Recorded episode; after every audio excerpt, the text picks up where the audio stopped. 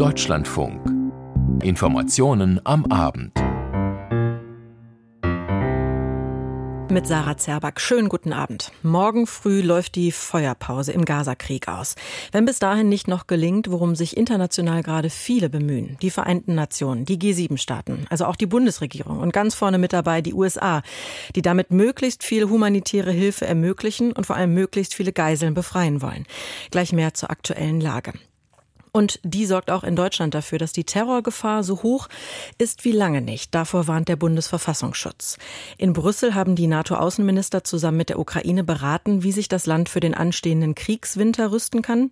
Und morgen beginnt die Weltklimakonferenz in Dubai offiziell, wo da noch besonders große Lücken sind zwischen Anspruch und Wirklichkeit. Darum geht es im Anschluss an diese Sendung im Hintergrund hier bei uns im Deutschlandfunk.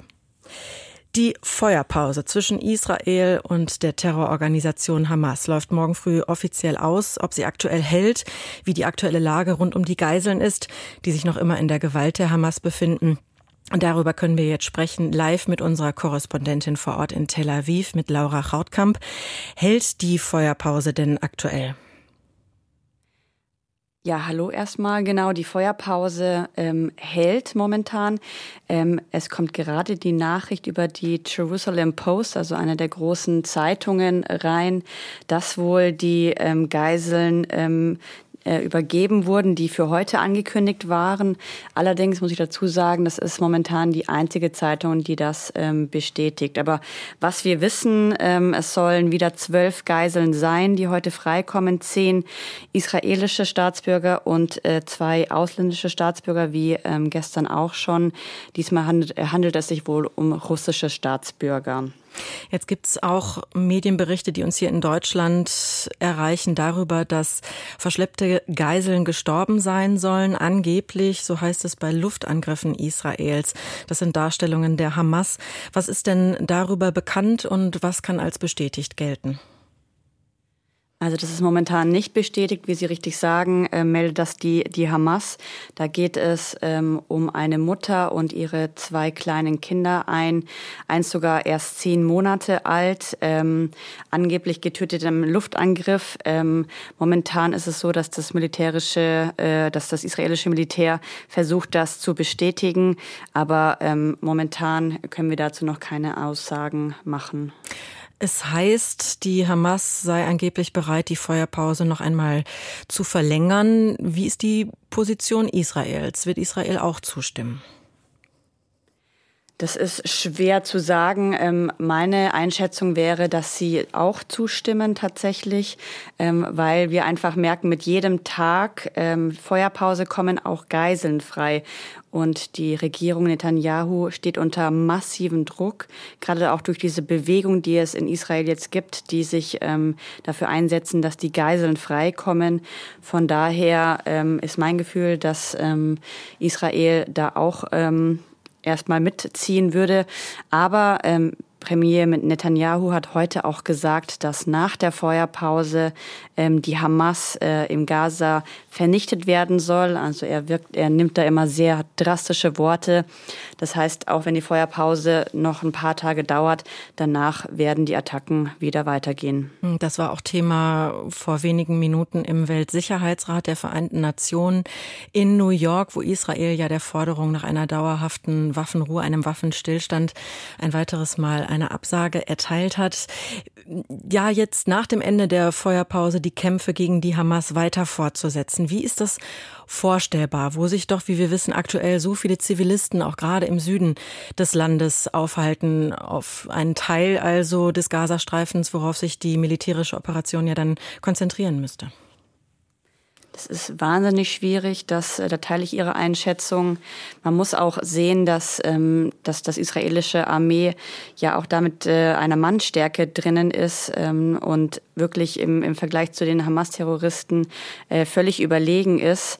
Und wir wissen ja auch leider aus Erfahrung ähm, oder von den letzten Wochen, dass die Hamas auch ihre ja, eigene Bevölkerung als Schutzschild äh, nutzt. Ähm, wir erinnern uns zum Beispiel an das Tunnelsystem und dem Schieferkrankenhaus.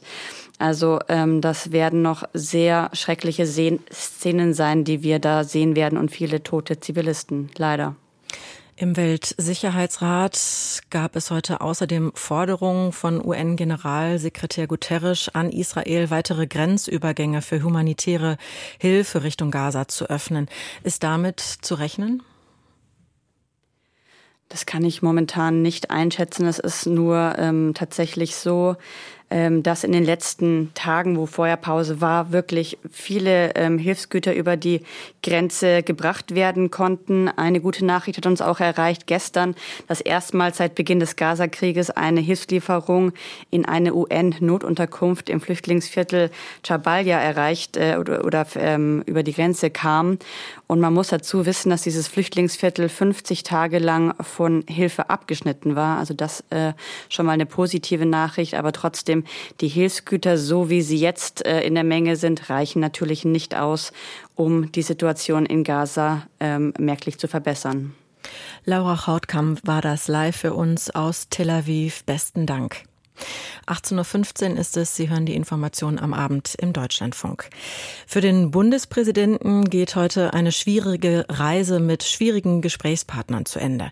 In vier Tagen Israel, Oman und Katar. Ein Waffenstillstand ist auch für den Bundespräsidenten nur dann realistisch, wenn es gelingt, alle Geiseln frei zu bekommen. Das ist die eine Botschaft, die bleibt. Die andere ist sein ausdrücklicher Dank an Katar für die Vermittlung bei der Geiselbefreiung. Unterdessen hat die Bundesregierung die Hilfe für die Menschen im Gazastreifen noch einmal erhöht. Thilo Spanhehl. Es begann alles etwas chaotisch. Der rote Teppich war schon ausgerollt und eine Ehrengarde angetreten. Auch der deutsche Botschafter stand schon zur Begrüßung bereit. Doch Bundespräsident Frank-Walter Steinmeier wartete, teils mit verschränkten Armen, im Ausgang des Airbus A350 der Flugbereitschaft der Bundeswehr. Erst nach einer guten halben Stunde kam schließlich ein offizieller Vertreter Katars, um Steinmeier zu seinem Treffen mit dem Emir zu begleiten. Steinmeier war am heutigen Mittwoch nach Katar gereist, um sich beim Emir Tamim bin Hamad al-Thani zu bedanken, denn bei der Vermittlung über die Freilassung der von der islamistischen Hamas in den Gazastreifen verschleppten Geiseln hat Katar bislang eine Schlüsselrolle eingenommen. Selbstverständlich habe ich heute meinen Aufenthalt hier und die Gesprächsmöglichkeiten mit dem Emir von Katar genutzt, um zu bitten, dass die Bemühungen insgesamt fortgesetzt werden, zur Befreiung von Geiseln beizutragen, aber dass auch das Schicksal der deutschen Geiseln äh, berücksichtigt wird. Und ich hoffe, ich hoffe, dass wir in den nächsten Tagen dazu Nachrichten, gute Nachrichten erwarten können. Erklärte Steinmeier in Katar vor den anwesenden Journalisten. Doch der Bundespräsident dämpfte gleichzeitig auch die Hoffnung und mahnte zur Geduld. Ich bin sicher äh, nach diesem Gespräch, dass Katar alles unternehmen wird, um auch zur Freilassung der deutschen Geiseln beizutragen. Aber wir müssen verstehen, in einer solch schwierigen Verhandlungssituation kann es dazu auch keine Garantien geben. Katar hat gute Verbindungen zu Hamas und gilt neben den USA und Ägypten als der wichtigste Vermittler im Krieg zwischen Israel und der radikal-islamistischen Hamas. Es ist bereits das zweite Mal seit dem Angriff auf Israel, dass Steinmeier den Emir von Katar trifft. Kurz nach dem Terrorangriff der Hamas auf Israel am 7. Oktober war der Emir bereits in Berlin zu Besuch. Der Bundespräsident unterstrich, dass zuerst alle Geiseln freigelassen werden müssten und keine, Zitat, mörderische Bedrohung mehr für Israel von der Hamas ausgehen dürfe. Erst dann könne man in einen politischen Prozess starten. Ein politischer Prozess, der ohne Zweifel schwierig sein wird, den auch nicht einer alleine beginnen kann, wozu viele Hände und Köpfe auch hier aus der Region gebraucht werden. Länder, die bereit sind, ähm, sich zu engagieren, die ihre Einfluss- und Durchsetzungsmöglichkeiten in der Region auch zu nutzen bereit sind. Es werde ein langwieriger Prozess, so Steinmeier, bei dem auch den Palästinensern mehr Perspektiven eingeräumt werden müssten. Informationen waren das von Thilo Spanhehl. Und durch den terroristischen Angriff der Hamas auf Israel und die israelische Offensive im Gazastreifen ist die Terrorgefahr auch in Deutschland erheblich gestiegen. Zu dieser Einschätzung kommt der Bundesverfassungsschutz und warnt besonders vor Einzeltätern. Nach Informationen des WDR haben Ermittler bereits gestern zwei Jugendliche in Gewahrsam genommen, die offenbar einen Terroranschlag geplant haben sollen. Einzelheiten von unserem Sicherheitskorrespondenten Markus Pindur. Nach den vorliegenden Informationen soll es sich bei einem der Verdächtigen um einen 15 Jahre alten Deutsch-Afghanen aus dem nordrhein-westfälischen Burscheid bei Leverkusen handeln. Er soll sich mit einem 16-jährigen Russen aus Wittstock in Brandenburg verabredet und über einen islamistischen Terroranschlag mit Brandsätzen oder einem Kleinlaster auf einen Weihnachtsmarkt oder eine Synagoge in Köln ausgetauscht haben. Einer der Jugendlichen soll in einem Video zum Heiligen Krieg gegen den Westen aufgerufen und einen Terroranschlag in Deutschland für Freitag, den 1. Dezember angekündigt haben. Beide Jugendliche gelten angeblich als Sympathisanten der Terrormiliz Islamischer Staat. Der 16-Jährige aus Brandenburg wird von den dortigen Sicherheitsbehörden als relevante Person der islamistischen Szene eingestuft. Er soll in der Vergangenheit durch die Verbreitung von dschihadistischer Propaganda aufgefallen sein. Das Bundesamt für Verfassungsschutz geht derzeit von einer erhöhten Gefährdungslage durch radikale Islamisten aus. Verfassungsschutzpräsident Haldenwang erklärte in einer Pressemitteilung, Antisemitismus und Israelfeindlichkeit seien das verbindende Element zwischen Islamisten, deutschen und türkischen Links- und Rechtsextremisten und Anhängern extremistischer palästinensischer Organisationen. Genannt werden unter anderem die Volksfront zur Befreiung Palästinas PLFP, die Hamas-Unterstützergruppe Hamidun und Gruppierungen aus dem Umfeld der antisemitischen BDS-Bewegung. Mit dem Terrorangriff der Hamas auf Israel hat sich die Sicherheitslage in Deutschland verschärft. Nach Angaben von Verfassungsschutzpräsident Haldenwang gebe es im dschihadistischen Spektrum zunehmend Aufrufe zu Attentaten. Die Terrororganisation Al-Qaida und des sogenannten Islamischen Staates versuchten, den Konflikt im Nahen Osten zur Mobilisierung ihrer Anhängerschaft zu nutzen. Das könne zur Radikalisierung von allein handelnden Tätern führen, die weiche Ziele mit einfachen Mitteln angreifen könnten. Nach Einschätzung des Verfassungsschutzes ist die Gefahr von islamistischen Anschlägen derzeit real und so hoch wie seit langem nicht mehr. Aktuelle Informationen von Markus Pindor waren das. Für die Ukraine ist es nun bereits der zweite Kriegswinter, der, Winter, der gerade anbricht. Russland hat seine Angriffe auf die ukrainische Infrastruktur massiv verschärft. Immer wieder gibt es neue Berichte über russische Gräueltaten. Und doch schaut die Welt immer weniger hin. Die Bundesaußenministerin nennt das fatal und wirbt in Brüssel für eine Art Winterschutzschirm. Wie kriegsmüde die internationalen Partner wirklich sind, dazu gab es bei einem NATO-Treffen in Brüssel an Tag zwei heute klare Botschaften. Katrin Schmid.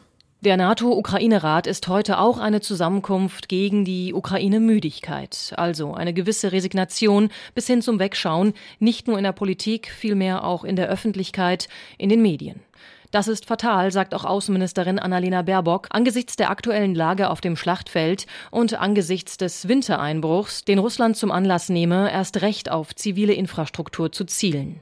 Und genau deswegen müssen wir jetzt nicht nur hinschauen, sondern einen Winterschutzschirm spannen. Deutschland hat damit bereits intensiv begonnen durch weitere Lieferungen von Patriots, durch weitere Lieferungen auch von zivilen Infrastrukturmaßnahmen wie Generatoren.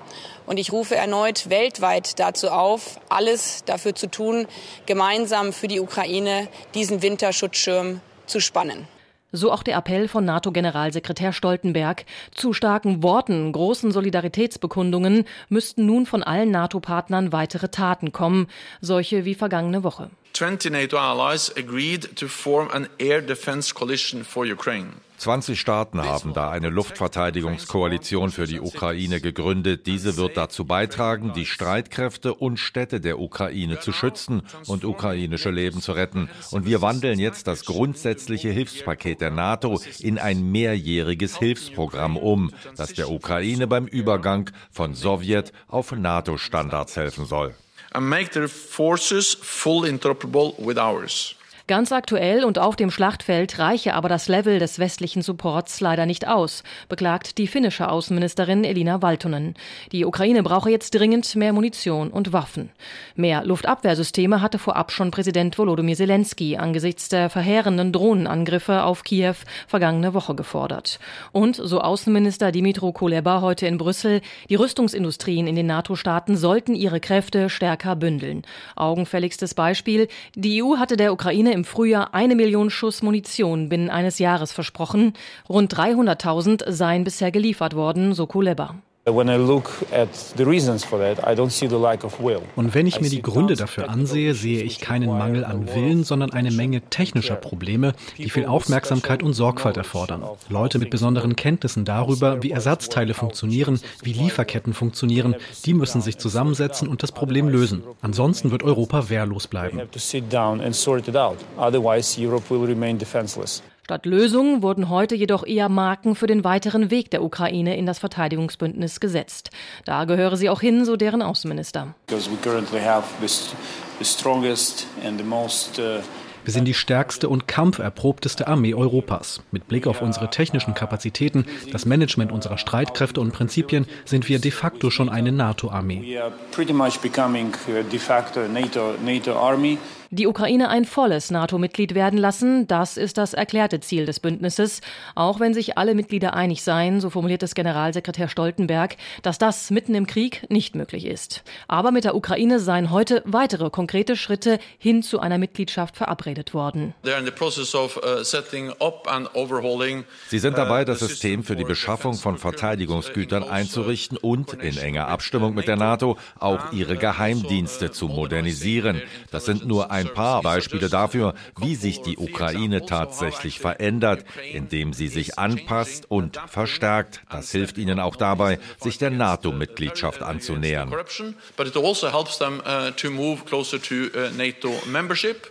Und wie kriegsmüde ist die Ukraine wirklich? Und wie verlässlich unterstützt sie der Westen? Das ist auch Thema in der aktuellen Folge unseres Podcasts Der Tag mit Einschätzungen aus Brüssel und aus der Ukraine.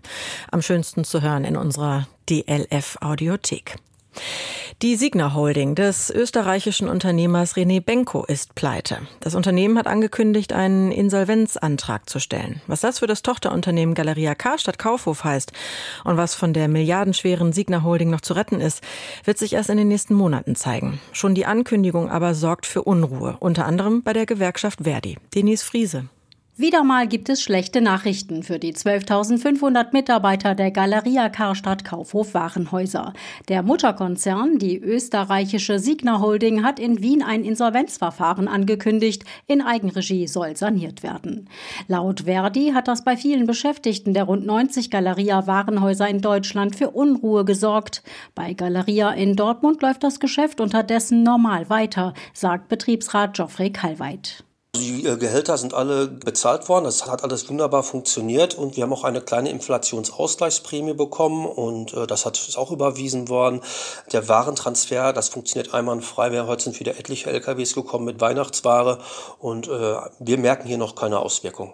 Wie es mit den Galeria-Kaufhäusern weitergeht, ist derzeit ungewiss. Auch die Gewerkschaft Verdi weiß nichts Konkretes, aber Corinna Groß aus dem Bereich Verdi Einzelhandel befürchtet Einschnitte. Eine Insolvenz in Eigenverantwortung bedeutet ja immer, dass das Unternehmen, in dem Falle Signa, auch wirklich äh, wieder auf die Beine gestellt werden soll. Das ist natürlich eine gute Aussicht, wenn das gelingt. Aber was dafür dann notwendig ist, um das äh, gelingen zu lassen, das steht natürlich noch für uns äh, und für die Beschäftigten in Unklarheit. Der Einzelhandelsexperte Gerrit Heinemann von der Hochschule Niederrhein prophezeit keine guten Aussichten für die Warenhäuser. Auch weil sich so leicht keine Investoren finden ließen, sagte Heinemann im österreichischen Rundfunk ORF. Das Weihnachtsgeschäft spült vielleicht noch Liquidität rein, aber Anfang des Jahres äh, wird es sehr düster aussehen. Wer möchte noch Kaufhäuser kaufen? Äh, ich denke, dass ein Großteil dieser Häuser geschlossen wird. Vielleicht noch eine kleine Anzahl von großen Kaufhäusern, wo dann KDW drüber steht wie Dinosaurier in einem Jurassic Park werden vielleicht überleben, aber das Thema Warenhaus dürfte damit größtenteils beendet sein. Weder das Management von Signa noch das von Galeria Karstadt Kaufhof haben bisher eine Stellungnahme zu den Warenhäusern abgegeben. Eine Anfrage des WDR blieb unbeantwortet. Die Insolvenz der milliardenschweren Signa Holding bedeutet einen großen Schlag für die Immobilienbranche in Europa. Experten fürchten sogar auch Auswirkungen bei Banken, die durch große Kredite mit eingebunden sind. Die Essener Galeria Karstadt Kaufhofgruppe hatte in den vergangenen Jahren bereits zwei Insolvenzverfahren in Eigenregie durchgeführt. Tausende Mitarbeiter wurden entlassen und rund 40 Warenhäuser geschlossen. Denise Friese berichtete. Millionen Menschen in Deutschland konnten ihre Wohnung im letzten Winter nicht ausreichend heizen, wegen der stark gestiegenen Energiepreise. In diesem Monat sind die Energiepreise deutlich gesunken und das führt auch dazu, dass die Inflation insgesamt gedämpft wurde. Die Frage ist allerdings für wie lange, wie Ursula Mayer berichtet. Wie das Statistische Bundesamt in Wiesbaden auf Basis einer ersten Schätzung mitteilte, stiegen die Verbraucherpreise im November gegenüber dem Vorjahr um nur noch 3,2 Prozent. Das ist der niedrigste Stand seit Juni 2021. Im Monat davor hatte die Inflationsrate noch 3,8 Prozent betragen. Ein Grund für den erneuten Rückgang bei der Inflation Energieprodukte wie etwa Sprit, Heizöl und Gas waren deutlich günstiger als vor einem Jahr. Die Energiepreise sanken um über 4 Prozent, nachdem sie zuvor die größten Preistreiber waren. Die Preisbremsen der Bundesregierung spielen dabei laut Statistiker wie in den Monaten davor eine Rolle. Die Preise für Nahrungsmittel dagegen stiegen, aber mit über 5 Prozent weniger stark als in den Monaten davor. Auf Länderebene zeichnet sich außerdem ab, dass durch das Deutschlandticket Bus- und Bahnfahren deutlich günstiger geworden sein könnte. 18.30 Uhr, Sie hören in Deutschlandfunk die Informationen am Abend. Eigentlich ist die Wahlrechtsreform von 2020 längst überholt. Schließlich hat sich die Ampelkoalition im März auf eine neue Wahlrechtsreform geeinigt.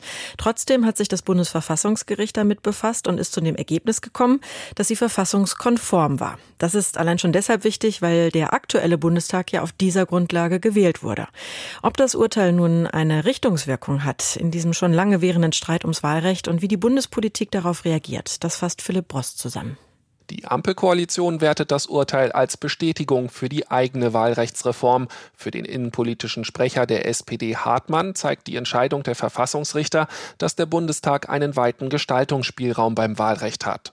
FDP-Fraktionsvize Kuhle betont, dass das alte Wahlrecht der Großen Koalition zwar mit der Verfassung vereinbar sei, eine wirksame Größenbeschränkung des Parlaments aber nicht bewirkt hat. Ähnlich sieht es der grünen Rechtspolitiker Steffen. Er weist auf die knappe Entscheidung der Karlsruher Richter hin. Ein Teil von ihnen hatte das Wahlrecht als zu kompliziert kritisiert. Das Urteil sei daher ein klares Signal für das neue Wahlrecht der Ampelkoalition.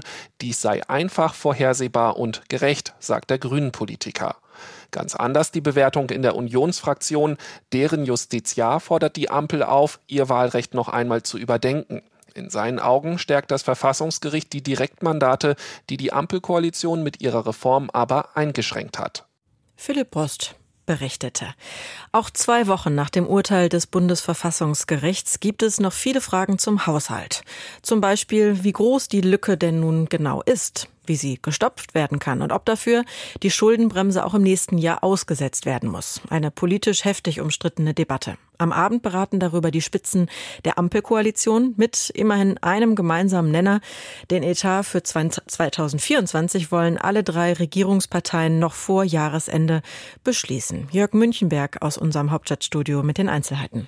Eigentlich ist es ein Routinetermin, doch er kommt gerade zur rechten Zeit. Denn zu besprechen hat die Ampel derzeit jede Menge, vor allem wann und wie der Haushalt 2024 verabschiedet werden soll. Katja Mast, die parlamentarische Geschäftsführerin der SPD. Der Koalitionsausschuss wird sich mit dem äh, Haushalt 2024 beschäftigen, ganz sicher, wie die Koalition umgeht. Die Koalition ist handlungsfähig, aber die abschließenden Beratungen, wie wir damit umgehen, sind sicher heute noch nicht abgeschlossen, sondern werden noch einige Tage in Anspruch nehmen. Und dann gibt es ein Gesamtkonzept der Ampelkoalition. Klar ist, nach dem Urteil des Bundesverfassungsgerichts fehlen Milliarden. Zum einen im Klima- und Transformationsfonds, aber auch im regulären Haushalt 2024. Wie groß die Lücke dabei ist, Darüber gehen die Meinungen innerhalb der Ampel durchaus auseinander. Bei der FDP ist von einem niedrigen zweistelligen Milliardenbetrag die Rede. Bei der SPD klingt das deutlich dramatischer.